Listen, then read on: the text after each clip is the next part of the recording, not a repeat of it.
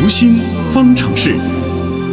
这周呢，咱们读心方程式的主题是借着《芈月传》讲一讲婆媳关系啊。昨天呢，咱们是说了如何做个好媳妇，那么得反过来呀，站在婆婆的角度，如何做个好婆婆呢？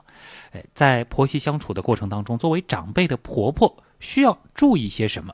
我们的编辑星辰是采访了国家心理咨询师职业培训专家讲师张华。张老师你好，你好星辰。婆媳关系，我们昨天说了媳妇儿一方该怎么做啊？那婆婆是不是也需要，比如说调整一下心态之类的？呃，这一点也很重要。作为婆婆呢，我们也听到很多婆婆抱怨，抱怨这个媳妇不懂事儿，抱怨媳妇不尊重自己，抱怨为媳妇家操了很多心，媳妇还不理解自己，或者说抱怨媳妇对自己儿子不好。所以，作为这个婆婆。怎么样做才能够去减少婆媳之间的一种冲突呢？那一方面，这个婆婆到媳妇家去，不管是怎么相处啊，不能介入孩子的生活。你可以去帮忙，比如说去料理一下简单的一些家务，甚至打扫一些卫生，甚至照顾一下孩子都没问题。但是你不要忘记，那个家啊是孩子们的家，你去拿着你这一套生活的经验去到他们家里去管事儿，那碰到好媳妇可能还会听你的，碰到不好的媳妇。不但不听你的，还说你干嘛来我们家捣乱？其实这句话也不是没有道理。那通常情况下呢，婆婆和媳妇之间的矛盾啊，还源于一个原因，就是关于这个后代的教育问题。可能婆婆会觉得，哎，你看我教育孩子有经验啊，连你老公就是我的儿子，都是我教育出来的。你看，你要不是觉得你老公优秀，你也不会嫁给他。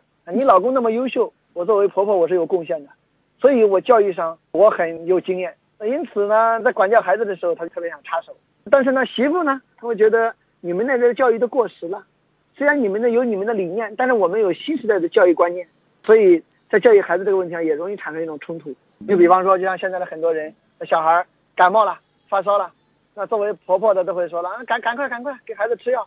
媳妇的就会说，那能扛就扛，不烧到一定程度了就不吃退烧药。那他们就会产生矛盾了。其实不光是这样子啊，怎么去学习、去管教，怎么习惯的一种培养。类似的，因为孩子第三代的这种教育，也容易使得婆媳之间产生一种战争，成为一种导火索。所以呢，尽可能减少对孩子生活方式、生活模式的一种干涉，我觉得很重要。你记住一个原则：你去是帮忙的，不是添乱的。那他可能觉得我也是在帮忙，我不是故意要添乱呀。那对，这就是问题了。所以呢，我们具体可以怎么做呢？你比如说，一个好婆婆啊。在儿子和媳妇之间争执的时候，不管你劝谁，都会导致添乱，啊！你说媳妇不好，显然媳妇会觉得你们才是一家人。果然我这个媳妇在家里没感觉。那你劝儿子，儿子不敢跟妈妈顶撞，然后呢，他还会把火发到这个媳妇身上。所以你作为家长，你不管你劝谁，最终你还是导致他们之间更加矛盾。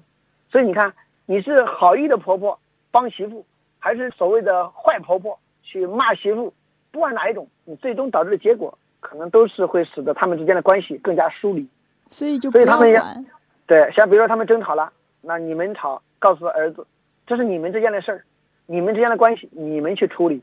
嗯，这个和昨天说到这个媳妇儿的处理方法是不一样的。对的，不一样。夫妻之间他们有冲突，他们之间会床头吵架床尾和，他们之间会调这种关系。所以呢，父母劝架反而会适得其反。啊，这个时候如果真的他们有冲突了，你还不妨带着小孩出去该溜达溜达。等你们吵完了，我们回来一家其乐融融。另外，婆婆要想跟媳妇相处的好，那我们昨天也说到，好婆婆是夸出来的，好媳妇更是夸出来的。嗯，就要相互夸。对的，那千万不要去说认得自己道理，认得自己年老，以老为尊。要知道，不同年代的人呀，他有不同年代的人的这种价值观。不能光拿这个老一代的这种思想观念去教育他们，他们可能也有自己的一些思想，有自己的一些价值，那这个也是非常重要。这样一来就可以避免掉很多的一些冲突。另外呢，作为婆婆啊，不要老是去骂媳妇，说你看你个懒媳妇，你看你都不做饭，你看你都不洗碗，你这样骂的媳妇的时候，就容易让这个媳妇感觉越来越慢慢的，刚开始还忍受，到了后边可能就破罐子破摔。另外呢，婆婆呢也不能当着这个媳妇的面骂儿子，因为你骂多了之后，啊，都骂不得。如果你骂多了之后，就会使得这个媳妇觉得，你看，连你都不尊重你儿子，我还干嘛尊重你儿子？还有呢，就是作为婆婆啊，也不要去干涉这个儿媳妇消费观念，因为我也看到很多媳妇觉得很为难，给婆婆买贵的吗？可能婆婆会觉得浪浪费。这个买便宜的吗？可能婆婆觉得自己不够被尊重，不够被重视。不同年代之间啊，有着不同的消费观。那作为那一代的人，那如何能够去知道啊这个不同的观念？他们自己的赚的钱，他们自己有自己的支配权。所以，作为婆婆啊，不管是帮忙，还是说帮带孩子，还是说一些消费观，还生活习惯等等。那我们一要接受这种差异的存在，二呢要给这个媳妇啊一种是自己家的感觉啊。那三呢就是要有着一些必要的尊重啊，不管是对儿子还是对媳妇，那这样一来呢才能有利于这个婆媳之间啊能有一个更融洽的关系。嗯，好的，谢谢张老师。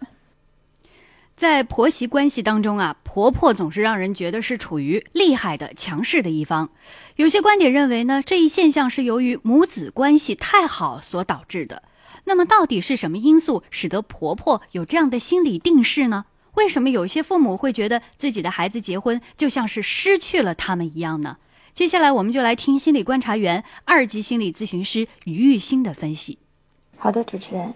一些父母常常会说，就是无论孩子长到多少岁，在他们的眼中始终就是一个孩子。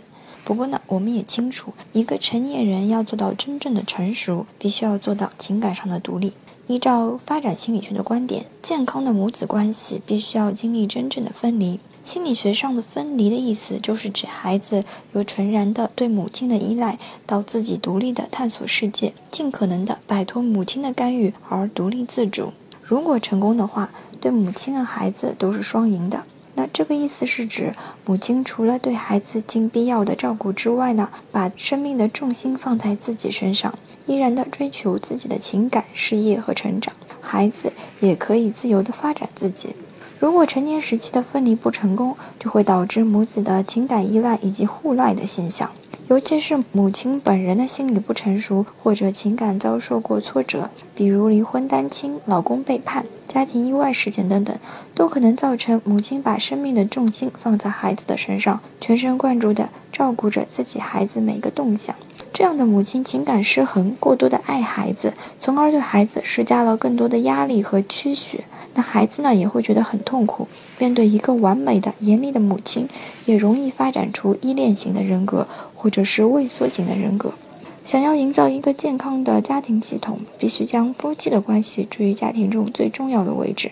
所以，不管你多么敬爱自己的父母，你始终还是要离开他们，去过自己的生活；也不管你多么爱自己的儿女，他们也终究是要离开你，去过自己的生活的。